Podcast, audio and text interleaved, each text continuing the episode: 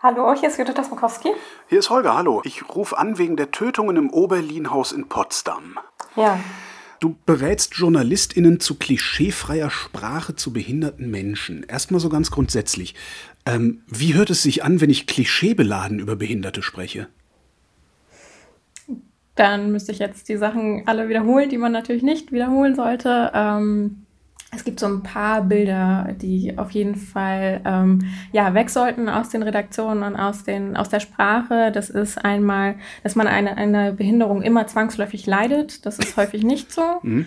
Denn man äh, leidet viel mehr vielleicht an den Barrieren, an Diskriminierung, an alltäglichen Situationen, wo man nicht weiterkommt aufgrund von Barrieren von außen das Leiden an einer Behinderung, das ist der Blick des Nichtbehinderten auf den Behinderten. Ne? Weil, weil wenn ich natürlich jemanden sehe, der, der irgendeine Behinderung hat, denke ich ja auch so, oh mein Gott, ein Glück habe ich das nicht, da würde ich ja leiden. Genau. Hm, verstehe. Genau.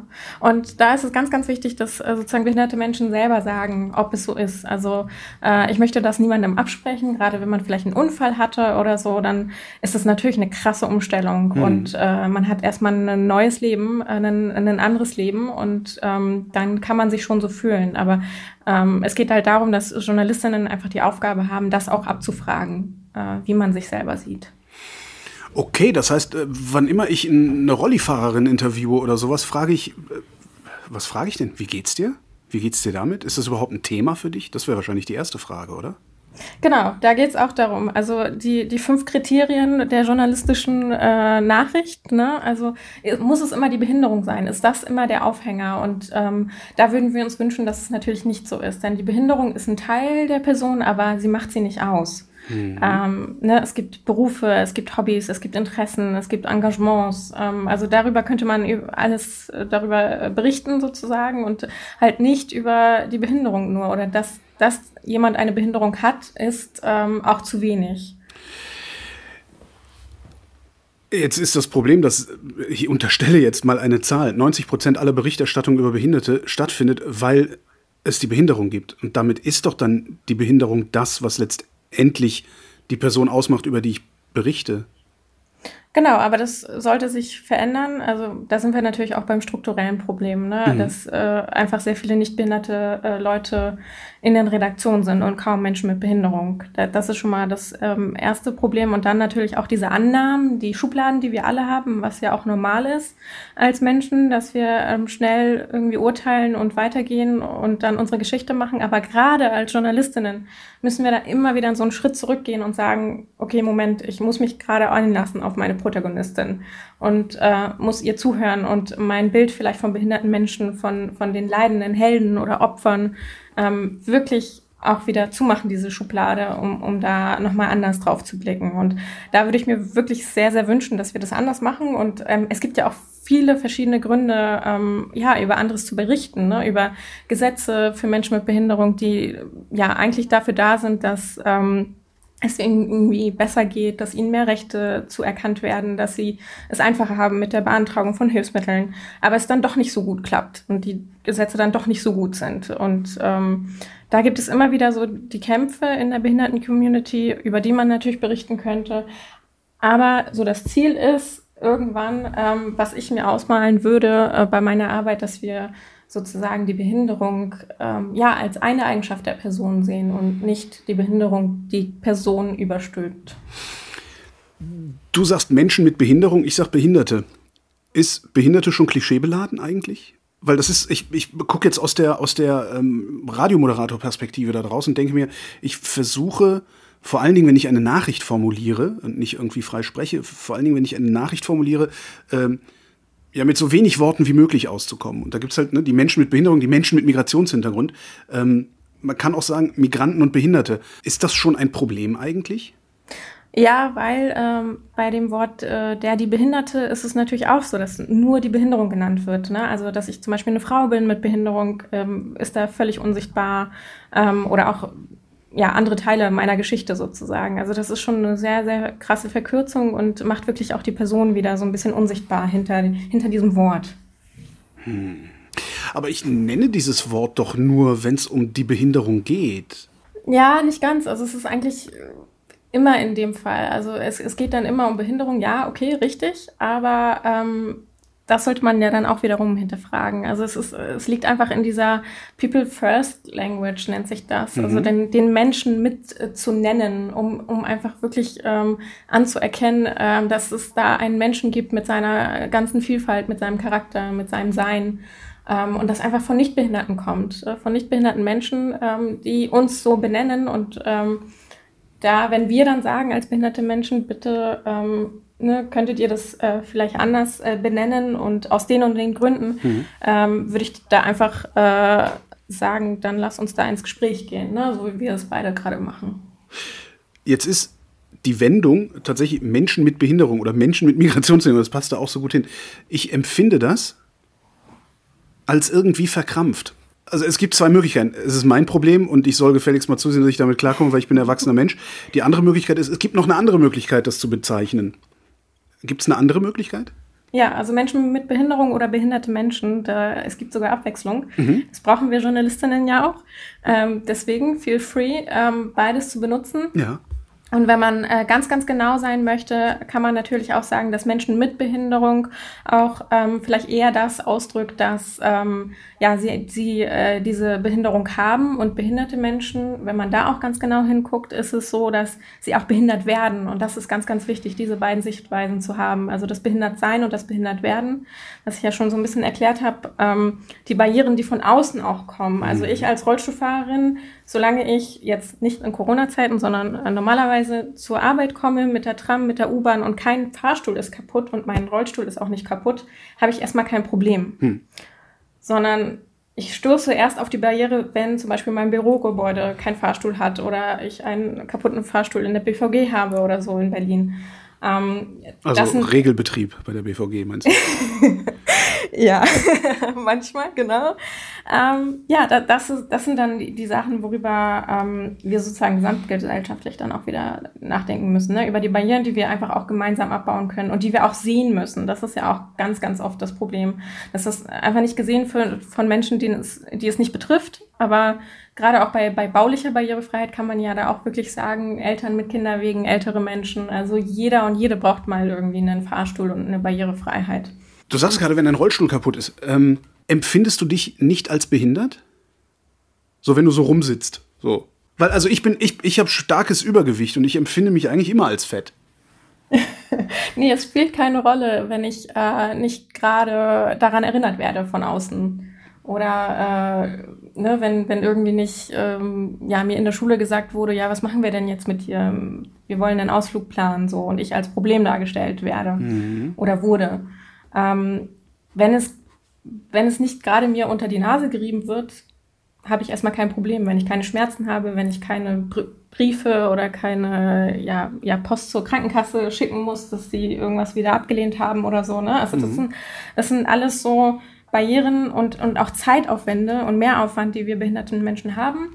Und das macht es eigentlich auch echt schwer. Es, ähm, es ist auch immer Diskriminierung, oder? Dass du behindert bist, ist eigentlich immer nur dann interessant, wenn's, wenn du auch gleichzeitig das auf irgendeine Weise diskriminiert wirst und sei es, weil mal wieder einer den Fahrstuhl nicht repariert hat. Genau, also dieses, äh, dieses Mitdenken auch, dieses Automatisieren von Abläufen hier, es brauchen Leute diesen Fahrstuhl. Ja. Ähm, es braucht irgendwie einen Automatismus, dass das irgendwo gemeldet wird und sofort irgendwie sich drum gekümmert wird und nicht gesagt wird, ach ja, die, die Leute irgendwie sollen mal froh sein oder dann sollen sie halt zu Hause bleiben oder so, keine Ahnung. Ne? Ähm, mhm. Also das ist einfach ein Problem einer, einer Minderheit auch, dass, dass man dann immer auch laut sein muss, immer auch die Rechte wieder einfordern muss, immer wieder sagen muss, ähm, wir sind da, ähm, hier gibt es ein Problem. Das betrifft auch nicht nur uns. Bitte lasst uns alle daran irgendwie arbeiten. Kommen wir mal konkret zu dem Fall in Potsdam. Der hat in meiner Wahrnehmung zu einem ungewöhnlichen oder zumindest für mich ungewohnten äh, Aufruhr, insbesondere äh, in der Behinderten-Community, auf Twitter geführt, weil da gucke ich am meisten hin. Und ich habe so zwei Abzweige gesehen. Ähm, der eine ist, dass es von besonderer Bedeutung gewesen zu sein scheint, dass hier behinderte Menschen getötet worden sind. Ähm, und zwar so sehr von besonderer Bedeutung, äh, dass es quasi direkt zum Politikum gemacht worden ist. Ist das wirklich so oder hat das für mich nur so ausgesehen? Ich glaube, das Politikum liegt eher darin, dass sie auch in so einer Einrichtung getötet wurden, dass ähm, man dort schlecht reingucken kann, auch als Journalistinnen ähm, machen wir das wahrscheinlich zu selten und das ist, sind einfach so ein bisschen so eine Sonderwelten, die sehr verschlossen sind, äh, die in sich auch gut funktionieren, die irgendwie auch in Deutschland vorgezeichnet sind. Wenn du mit einer geistigen Behinderung besonders geboren wirst, dann ist dein Weg schon vorgezeichnet in solchen Strukturen. Ähm, das, das war auch das Schlimme daran. Aber warum war es so besonders? Ich meine, da sind ja, es sind vier Menschen getötet worden. Das ist jetzt, hm. Das ist scheiße, aber das ist nicht so außergewöhnlich in, in unserer Welt. Warum ist es so besonders, dass vier behinderte Menschen getötet worden sind?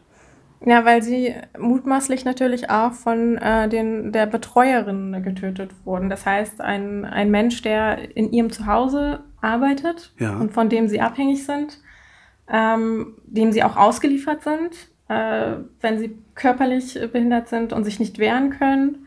Ähm, das sind so die Umstände, die, die da besonders perfide sind. Also ähm, ich mag mir auch gar nicht ausmalen, wie es den anderen Bewohnerinnen gerade geht, dass sie immer noch in diesem System sind und vielleicht sich auch fürchten, dass sowas einfach wieder passiert und sie einfach nichts tun können.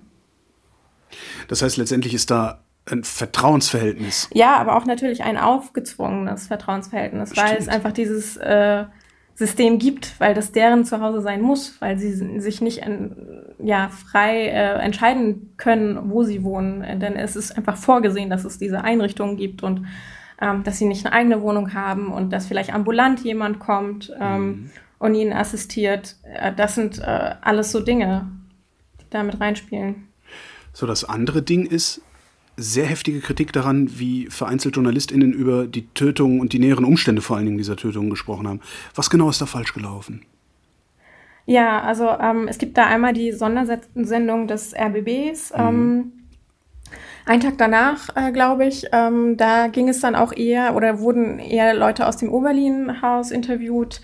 Ähm, auch ein äh, Polizeipsychologe kam zu Wort, der dann etwas auch spekulierte natürlich über das äh, Tatmotiv und da auch den Begriff Erlösung äh, in den Mund nahm. Und mhm. das ähm, ist nicht zum ersten Mal passiert, ähm, dass sozusagen angenommen wird, natürlich ist es Spekulation, dass ähm, behinderte Menschen irgendwie erlöst werden, wenn sie dann äh, sterben. Und ähm, da sind wir auch wieder bei dem Leiden. Also diese Annahme, dass, dass, dass wir einfach leidenswerte Wesen sind, die eigentlich nicht leben wollen und, ähm, und man uns irgendwie erlösen muss. Das ist zutiefst äh, ableistisch und diskriminierend und ähm, das wurde einfach wiederholt und es wurde quasi fast in Schutz genommen.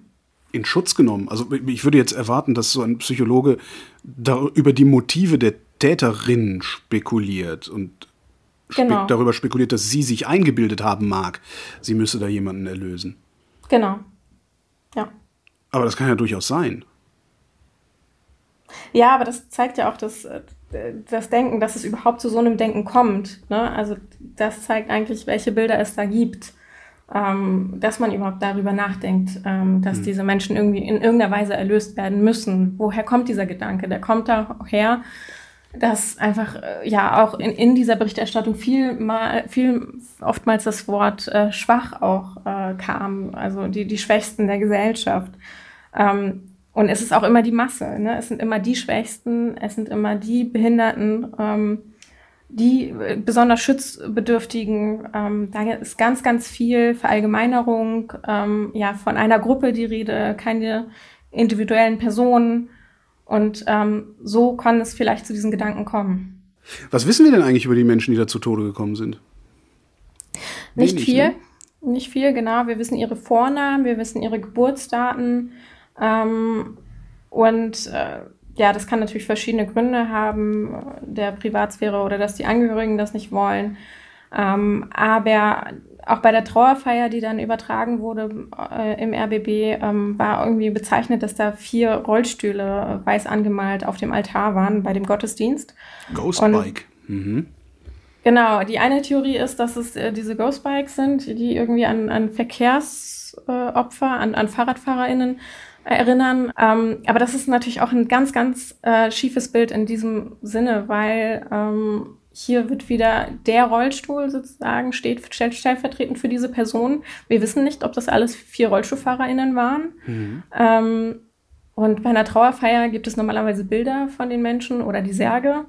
Ähm, und es hat mich auch sehr erinnert an ein äh, Titelbild der Welt, als damals Stephen Hawking äh, gestorben ist, der mhm. Physiker. Dort wurde dann auch ein, ein Rollstuhl abgebildet, beziehungsweise sein Rollstuhl ohne Person.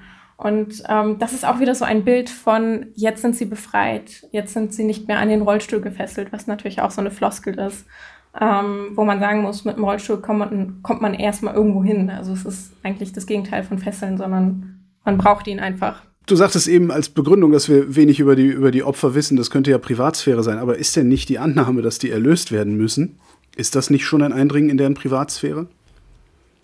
Ja, das ist ein, ein, ein Vorurteil über behinderte Menschen, was einfach allgegenwärtig ist. Wie hätte man es richtiger machen können? Was hätte, also es war RBB Fernsehen, die das gemacht haben, diese Spezialsendung, diese Sondersendung. Was hätten die richtig machen können? Welche Sendung hättest du da gerne gesehen? Ich hätte gerne behinderte Menschen gesehen, die auch das kennen. Ähm, das wurde dann am, am nächsten Tag auch gemacht, teilweise, dass das halt wirklich behinderte Menschen selbst interviewt wurden. Ein, ein äh, Mensch, der irgendwie ambulant dahin geht zur Physiotherapie, der einfach auch gesagt hat, so ähm, ist, ist gut, dass ich noch sozusagen nicht so behindert bin, dass ich dort wohnen muss. Also solche Stimmen brauchen wir viel, viel mehr. Ähm, wir brauchen aber auch gleich das Bewusstsein sozusagen bei diesen äh, ganzen Theologinnen und Psychologinnen, die dort befragt werden und auch den Mitarbeiterinnen ne, des, äh, der, dieser ganzen äh, Oberlin-Hauses, aber auch anderen. Ähm, das könnte auch an, andere gewesen sein, die dann immer so sagen, ja, unsere, unsere Schützlinge, unsere Bewohnerinnen ähm, und dann über Menschen mit Behinderung eigentlich reden. Also es hätte mehr Menschen gebraucht, die dort ähm, einfach auch wohnen, die das kennen, andere Aktivistinnen, die auch seit Jahren sich dafür einsetzen, dass es diese Wohnformen so nicht mehr gibt. Ähm, und ja, das hätte ich mir gewünscht.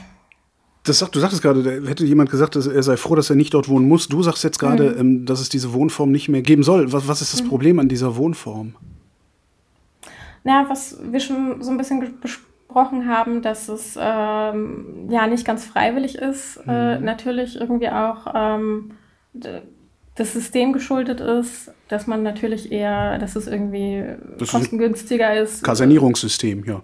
Genau, äh, da irgendwie mehr Menschen ähm, unterzubringen, als sie in, in, ihren eigenen vier Wänden ähm, leben zu lassen. Ähm, aber da müssen wir trotzdem halt immer wieder drauf gucken, ähm, ob das wirklich noch so, so, gut ist. Und wie gesagt, es gab das Bundesteilhabegesetz oder es gibt es. Und ähm, das soll etwas dafür tun, ambulant vor stationär, dass man eher in den eigenen vier Wänden bleiben darf. Und ähm, ja, an dieser Formulierung merkt man, glaube ich, auch schon, dass es auch eine Gefahr ist, eine reale Gefahr von behinderten Menschen, immer wieder dahin abgeschoben zu werden.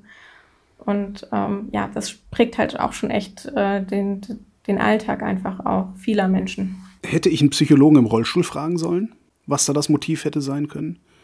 Oder hätte ich von dem überhaupt eine Antwort bekommen oder hätte er mich ausgelacht? Nee, das äh, wäre eine gute Idee gewesen, weil ähm, der hat auch die Re Lebensrealität, der würde, glaube ich, nicht sofort annehmen, ähm, ja, dass, dass man irgendwelche behinderten Menschen erlösen muss, beziehungsweise, ja, das ist ja eigentlich die Täterin-Sicht, ne? Mhm. Ähm, aber der hätte das eingeordnet.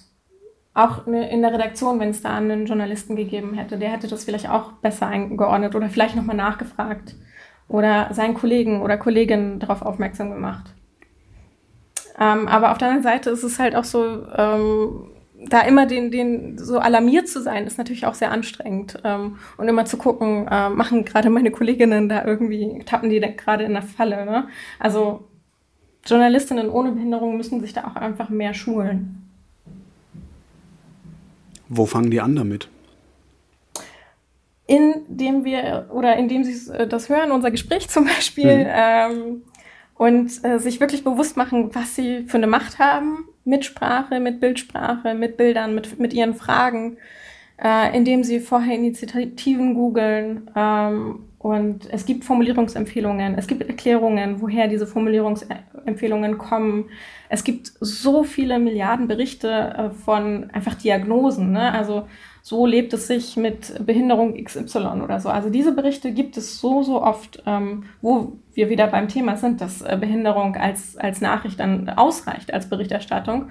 Und das gibt es alles schon. Also ähm, wenn mich Leute fragen, so wie ist es denn jetzt im Rollstuhl oder wie macht denn das ein blinder Mensch, äh, das, also diese Fragen möchte ich eigentlich gar nicht mehr beantworten, weil die Antworten darauf gibt es. Und es ist einfach schlimm genug, dass wir sie nicht unserer Kollegin stellen, weil die nicht behindert ist, sondern dann googeln wir das halt. Ne? Dann, dann gucken wir halt die Berichte, die es halt schon gibt. Und äh, ich würde mir da wünschen für den Journalismus, dass wir so ein bisschen weitergehen. Von äh, wie lebt es sich, was hat die Person, wie wirkt sich das aus, hin zu was ist eigentlich äh, noch äh, interessant an dieser Person. Ja, im Zweifelsfall nix. Oder so, genau. Dann berichtet man halt über was anderes. Ne? Ja. ja. Und damit meine ich nicht, dass man dann so, dann, dann berichte ich jetzt gar nicht mehr über das Thema. Das ist, ja, das ist auch Quatsch. Ähm, äh, und, und es gibt da auch so ein bisschen manchmal Journalistinnen, die dann sagen so, ach ja, ich, bevor ich irgendwas falsch mache oder so, mache ich es nicht mehr. Aber das kann wirklich auch nicht die Lösung sein. Bevor ich irgendwas falsch mache, frage ich halt jemanden. Also ich will also Genau.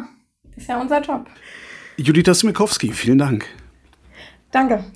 Das war Holger ruft an für diese Woche. Nächste Woche reden wir wieder über Medien. Und bis dahin gibt es reichlich über Medien zu lesen auf übermedien.de.